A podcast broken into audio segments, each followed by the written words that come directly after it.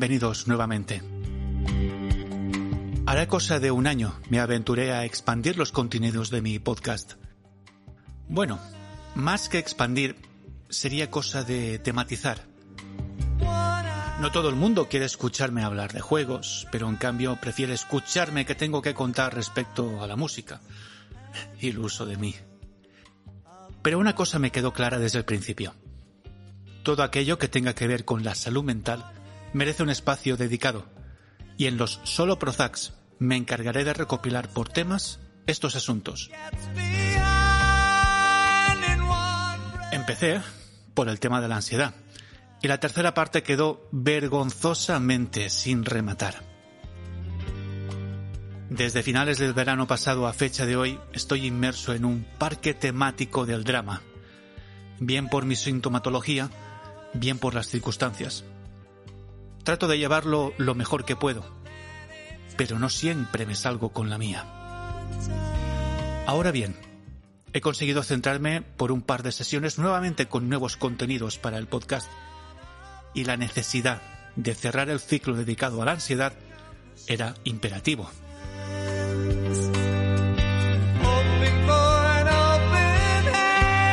En esta tercera parte pongo un punto y aparte. La ansiedad es un tema de tan vasto alcance que es imposible de abarcar en solo tres episodios. Pero creo que con el material publicado y esta nueva píldora tendrás una idea y unas nociones fundamentales para conocer con un poco más de detalle qué hay tras estas emociones. Porque nunca hay que dejar de repetir que la ansiedad es precisamente eso, una emoción. A diferencia de las dos píldoras anteriores, el material que vas a escuchar es inédito. Estaba programado para el episodio 5 de la primera temporada, pero debido a cambios de ultimísima hora y por tratar de ceñirme a lo sucedido antaño, tuve que cambiar de guion. Lo prometido es deuda, y ahora podré satisfacerla contigo. Nos vemos en el cierre.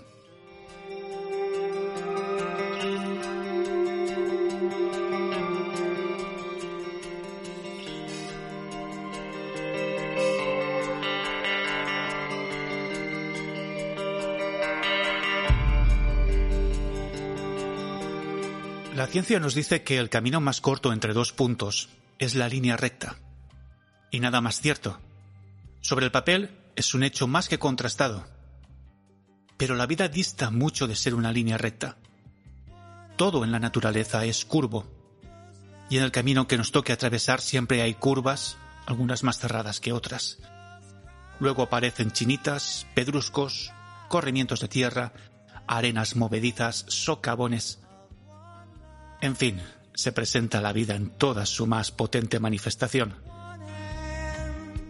De la misma manera, para poder hacer frente a la ansiedad, el único camino a recorrer es exponernos a aquellas situaciones y lugares donde se produjeron las crisis de pánico. Obvio es que para esta misión no existe una fórmula única.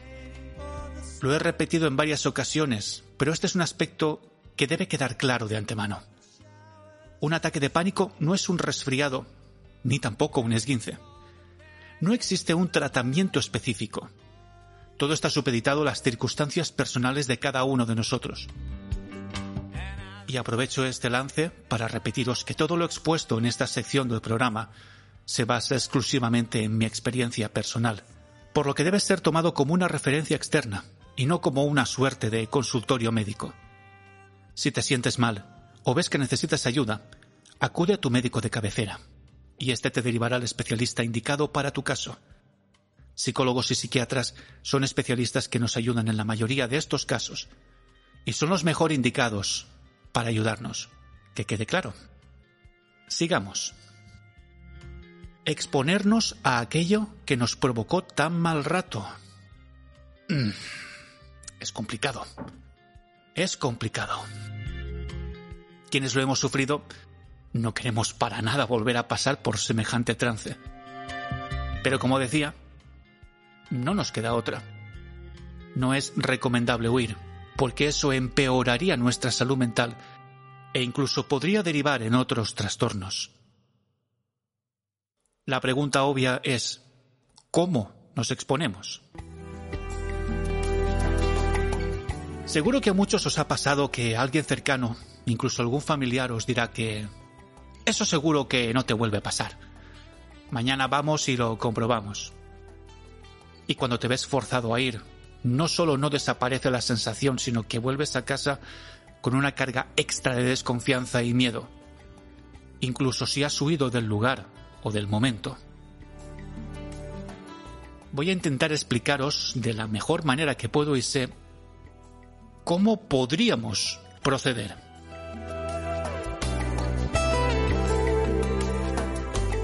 Os lo planteo de la siguiente manera.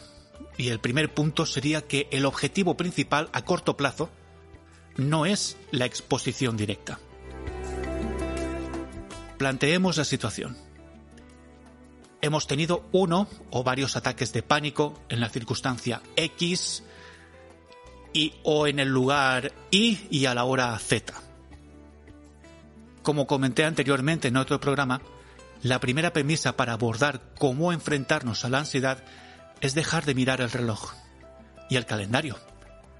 Cada cual tiene y sigue su ritmo, y aquí el tiempo no cuenta. Hay que ser prácticos, y solo cuenta el aquí y el ahora.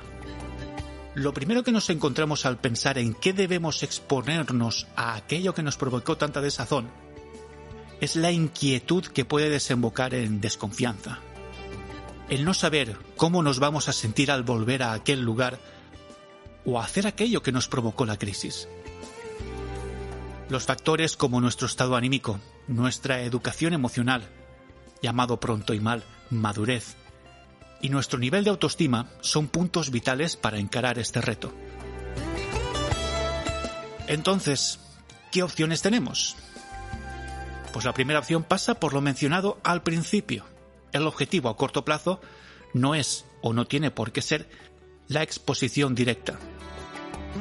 Recordad, el pensar que vamos a exponernos ya va a generarnos una inquietud. De repente nuestra cabecita empieza a amontonar preguntas. Ya verás, ya. Ahora iré a tal sitio y volverá a faltarme el aire, volveré a sentir escalofríos, sudores. ¿Y si me da más fuerte? ¿Y si estoy enfermo de algo grave? y la rueda gira y gira a toda velocidad y sin freno. Cuando se produce esta situación, estamos ante un fenómeno que se conoce como ansiedad anticipatoria. Resumiendo a lo bruto, nuestra cabeza ya está calentando motores para cuando llegue el momento salte como lo hace un jugador al terreno de juego y se ponga a hacer de las suyas, sometiéndonos nuevamente a otra crisis en potencia. Entonces, ¿Qué podemos hacer?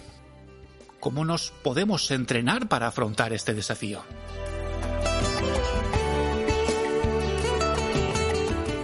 En el anterior programa expliqué brevemente cómo funciona el sistema nervioso central, tanto para generar un estado físico que nos prepara para esquivar cualquier situación peligrosa, como para producir un estado de relajación y ahorro de energía. Sucede habitualmente tras los primeros ataques de pánico que estamos en un estado de vigilia no forzada, atentos a que pueda aparecer de nuevo otra oleada. Ya os digo que hablo desde mi experiencia, así que por favor tenedlo en cuenta. Pero si hay algo que precede a que nuestro cuerpo se ponga, digamos, en guardia, es la respiración. En concreto, el crecimiento de los valores de oxígeno en nuestro cuerpo, nos sucede si, por ejemplo, estamos caminando deprisa o en plena carrera. Nuestro cuerpo necesita de una mayor frecuencia de respiración para obtener el tan preciado oxígeno. Imaginad que nuestro cuerpo comienza a absorber más cantidad de oxígeno del necesario, sin percatarnos, sin darnos cuenta. Este fenómeno se conoce como hiperventilación.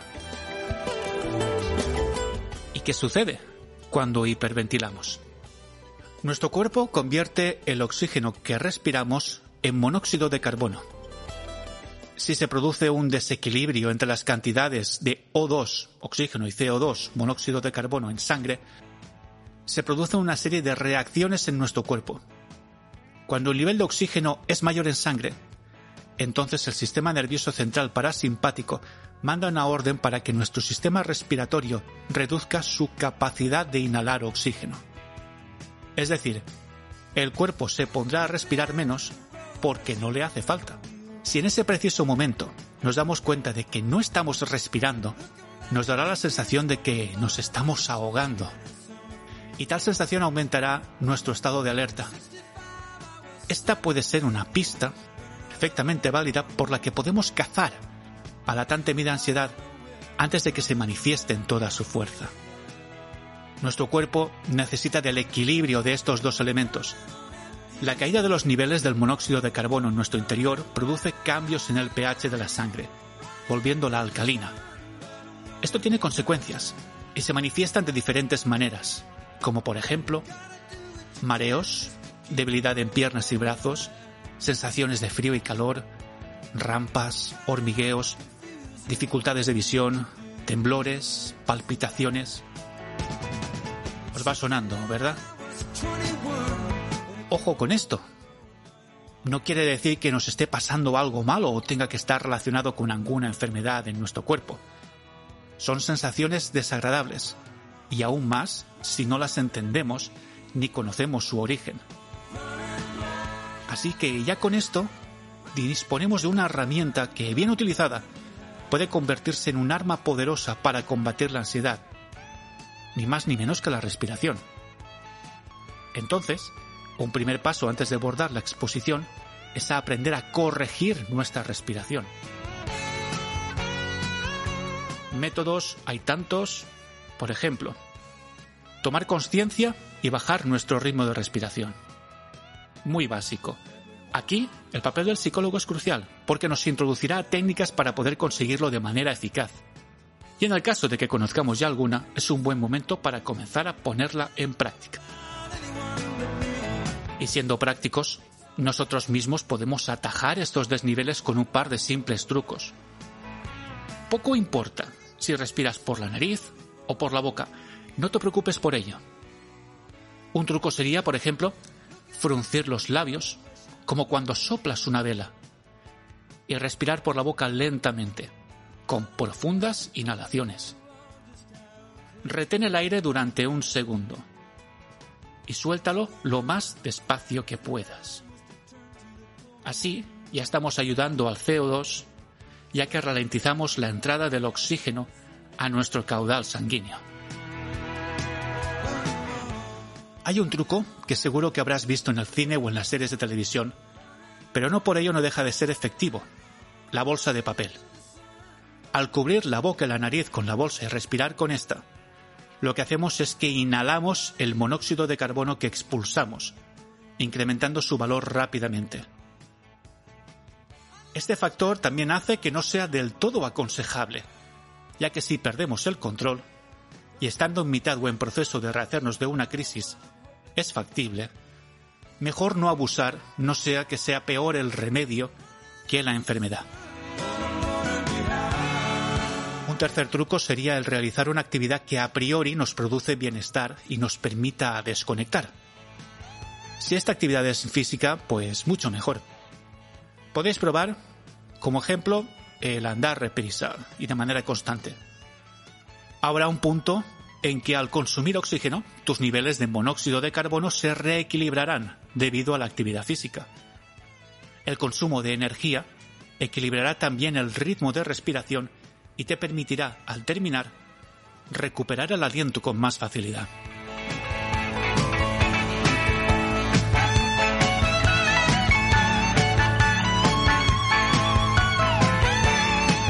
Bueno, igual es mucha información para el primer punto pero el cuerpo me pedía profusión en los detalles. Así que volviendo a la premisa de este, el primer punto, en el que comento que no es necesario exponernos a la ansiedad de buenas a primeras, creo que lo mejor es sumar buenas sensaciones y generar confianza en uno mismo. La respiración es tanto la pista para ver cómo acecha la ansiedad en potencia, como buena parte de la solución para afrontarla y esquivarla. Insisto, es importante ser práctico y pensar en el momento y en el ahora, y tratar, en la medida de lo posible, de no centrarnos en las causas, motivos o circunstancias que nos provocan estas reacciones. Aprender alguna rutina de respiración o técnica de relajación sería un aspecto importante a tener en cuenta. La práctica es fundamental. Date tiempo para probar y para acomodarte. Escoge aquella que más se adapte a ti o que veas más accesible. Practica sin prisa, pero sin pausa. Verás resultados más pronto de lo que crees.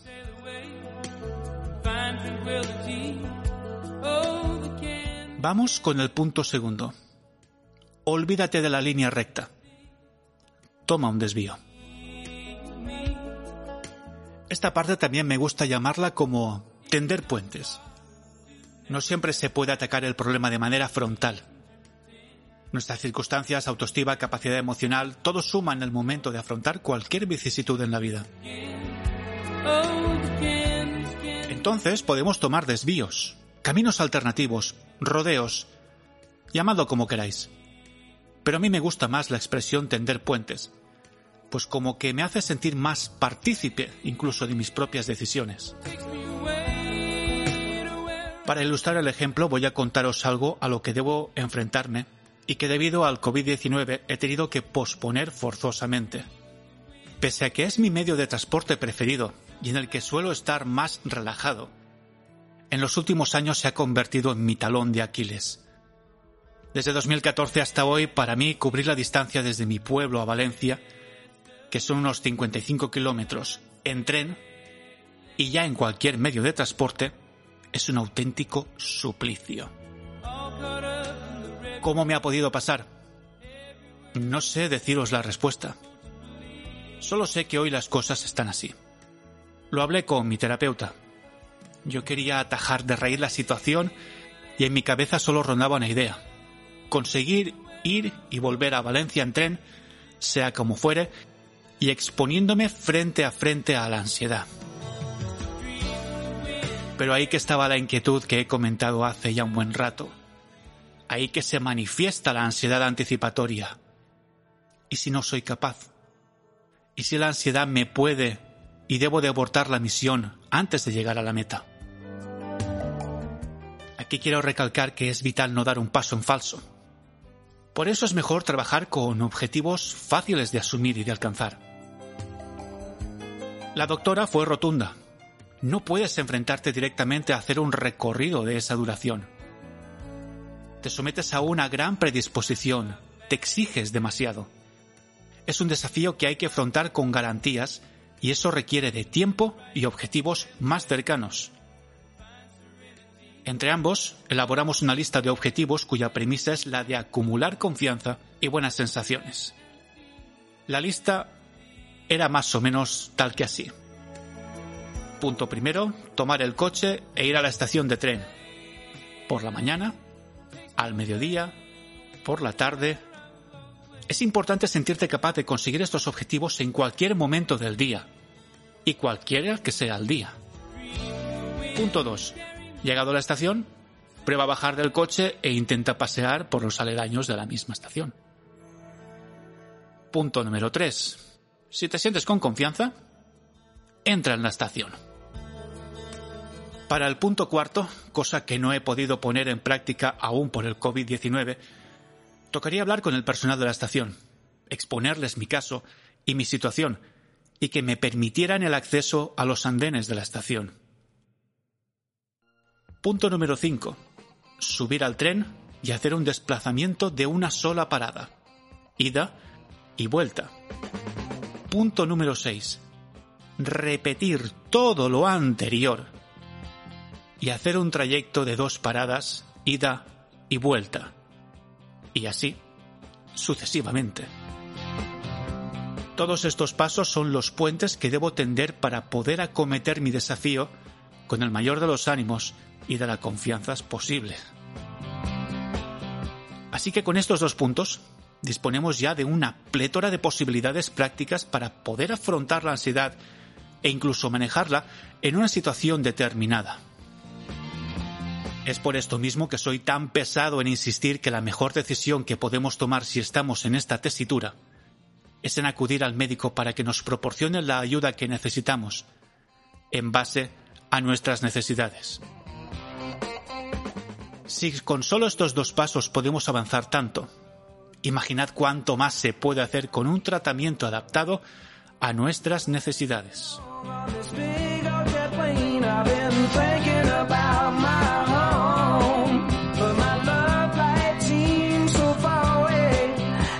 Por supuesto que volveré a abarcar este asunto, pues existen aspectos de la misma que no están exentos de polémica. Esto me recuerda esto me recuerda que hubo una ocasión en que escuché de boca de alguien cercano referirse a la ansiedad como el acto más egoísta del ser humano por captar la atención de los demás. Sí, yo también lo flipé en colores, como si tuviésemos ganas de vivir una sensación tan desagradable, ¿no os parece? También llevo un tiempo documentándome respecto a diversas maneras de afrontar la ansiedad desde diversos postulados cuyo valor científico queda un tanto difuso. Encuentro interesante que compartamos estas, digamos, técnicas y que nos permita no solo saber de ellas, sino que podamos elaborar nuestras propias conclusiones al respecto. En las fechas en las que se ha grabado esta píldora, el gato de Boris Johnson está hasta los cataplines de su papi y ha decidido contarlo todo a la prensa amarillista británica. Al parecer, hace meses que no le limpia la arena del cajón.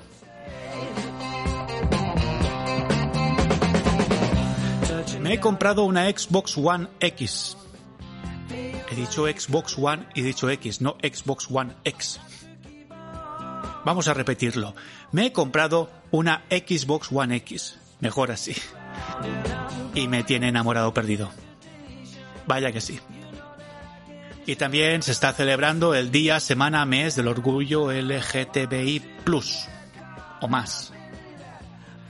Y me pregunto, ¿cuándo se celebrará con una presencia semejante la concienciación y normalización de la salud mental a nivel mundial? Ajá, claro, no sale rentable, ¿verdad? Nos vemos en próximos episodios. Cuidaos mucho.